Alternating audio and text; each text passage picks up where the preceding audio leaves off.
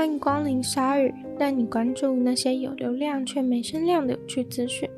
用十分钟的零碎时间，一起跟上这个永远跟不上的世界。随着大家对动物权的意识高涨，西班牙最近给予了宠物跟人一样的法律地位。但这样会发生奇怪的问题，像是食用动物怎么办呢？宠物跟人一样地位的话，杀动物来吃不就变得有问题？而根据他们的法律，食用动物将会被认为是活着的存在，有点不确定是什么意思，但其实就是被认定为是物品财产。虽然他们是活着的生物，但只是物品。这个把宠物提升到人的地位的法律，会导致一些情况发生，像是如果离婚的话，狗跟猫也会像小孩一样需要争取监护权。那主人死了之后，狗跟猫也可以获得遗产。当法官判定谁可以获得宠物的监护权的时候，法官会需要去考虑，宠物交给谁的话，才能够获得比较好的生活品质。一切就跟判定小孩的监护权是一样的，而宠物也可以选择共同监护。那法官也就需要决定谁要负责负担宠物的粮食费或是医疗费用。在西班牙，有四十九点三趴，将近五十趴的家庭有养宠物。但是西班牙刚好也是欧盟里面离婚率第四高的国家，所以以上的问题才会显得格外的重要。在新法实施以后，虐待动物也会被视为是犯罪，就跟虐待人一样。如果有人找到走失或遗弃的宠物，他们有义务要想办法联络主人，或是通报主管单位，就像遇到走失的小孩一样，不能放着不管。不过，其实西班牙也不是第一个这样立法的国家了，法国、德国、奥地利和葡萄牙都已经给予宠物这样的权利。支持这个新法的人说，大家都应该接受动物不是物品，他们是活着的生物，而且有感觉，也会痛苦。不过，这就回到跟上周女友的纯粹不理性批判，而杀事件同样的问题，因为同样是动物，大家却只在乎宠物会痛苦，不在乎食用动物会痛苦。校外教学的时候，总会发生一些意想不到的事情。在英国，有位五十五岁的电脑老师就在校外教学的时候喝醉了。他竟然带着一群十六到十八岁的同学去脱衣舞俱乐部玩，而且他所任教的这间学校还是一间私校，学费非常的贵。但老师竟然做出这种行为，令家长都难以接受。在那趟校外教学里面，他先是跟同学一起喝酒，但很多同学是未满十八岁法定喝酒年龄的，还威胁同学说要使用暴力。或是杀了某位同学，在做了这些行为之后，甚至还跟同学说：“我不会是出事的人，你才是。”还有他在对一个同学很凶、很有攻击性的发言之后，却又亲了那位同学的额头，跟他说：“没事了，没事了。”后来就带着几位同学们一起到脱衣舞俱乐部狂欢了。之后，另外一位女老师试图帮助喝酒醉的他回到自己的帐篷，避免继续闹事。但没想到，他也对女老师超凶，然后暴怒。另外，应该是在另一个晚上，他还当了暴露狂，住在类似不限男女的青年旅馆里面，直接暴露自己的全身。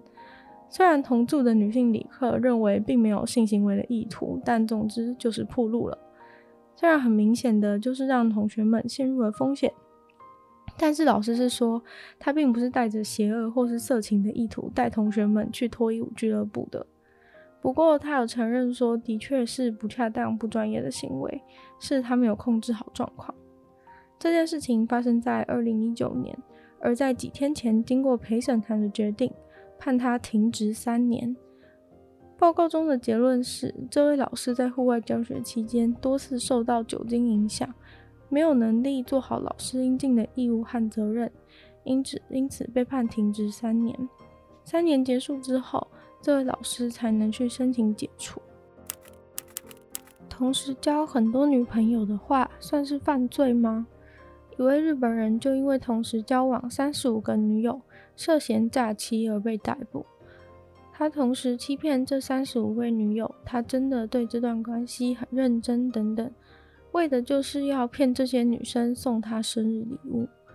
这位日本男子今年三十九岁了，是个关西人，平常打工为生。他跟这三十五个女朋友说的生日都不一样。他刻意把自己的生日平均的分布在一年当中的每个月，这样才能确保他每个月都能收到几个生日礼物。像是他就对一位四十七岁的恋人说他的生日在二月二十二日，又对另一位四十岁的恋人说自己的生日在七月，跟其他的女人都说不同的生日日期，而他真实的生日其实是在十一月十四日。这位男子被媒体戏称为“日本罗密欧”，同时的三十五位女友其实只包含了已知的受害者，因为这些只是有出来指认的部分。也许其他人觉得太丢脸，或是算了就没有去报案。这位日本罗密欧考了这么大一圈，其实也只有骗到十万日元的生日礼物而已，大概也就台币三万多吧，感觉效益真的是有点低落。日本罗密欧认识这些女人都是在工作的时候，他销售洗澡的莲蓬头和其他产品的时候，和这些女人搭上线。不过，他虽然骗到的生日礼物没有那么值钱，却因为靠着这些恋爱关系卖出了非常多的淋浴相关产品。他会锁定单身女子，然后告诉他们说自己想要赶快结婚，而最后这些女人终于联合起来到警察局报案了。不过，这个女友数量真的很惊人。就算他每天和其中一位约会，一个月的话也都轮不完，还要记得跟每个人说过的话，也是不容易。这大概就是新一代时间管理大师吧。在纽西兰某个分离的岛屿上，有一棵世界上最罕见的树，就只剩下那一棵野生的母树存在这个世界上。这棵树长在一个非常陡峭的岩石悬崖上面。这棵树的名字叫做 Kaikomako Manawa t a w i 可能是这样念吧。在一九四五年时，一位教授到这个地方来观察到这棵树，但这棵树据说从来没被人看见过它产生种子，看来可能就会渐渐绝种。于是这位教授就剪掉了树的一小部分。带回到科学工业研究中心研究，并在那边把这棵树给养大了。四十年以后，一位基因学家竟然发现，这棵种在研究中心的树竟然结了果实，但渐渐的就烂掉了，也没有半颗种子产出。于是，这个基因学家就装了一个植物荷尔蒙在种子头上面，结果竟然就长出了成熟的种子来。完全是个奇迹，因为本地的植物已经濒临绝种，所以这位博士就赶快把树和种子都还回去给当地，就像是欢迎失散已久的亲戚回家的感觉。当地人表示，这棵树的回归是他们对当地认同很重要的一部分，所以很开心可以把这棵树重新复育。今天的鲨鱼就到这边结束了。喜欢鲨鱼的朋友，记得帮鲨鱼分享出去，然后在 Apple Podcast 的星星写下你的评论。那也非常欢迎在任何有留言区的地方留言给我，我都会回复哦。那有希望有时间的话，也可以去收听我的另外一个 Podcast《女友的纯粹不理性批判》，里面有时间更长的内容。那也非常欢迎去订阅我的 YouTube 频道，或是追踪我的 IG。那就希望鲨鱼可以在每周二、四、六顺利与大家相见。那我们就下次见喽，拜拜。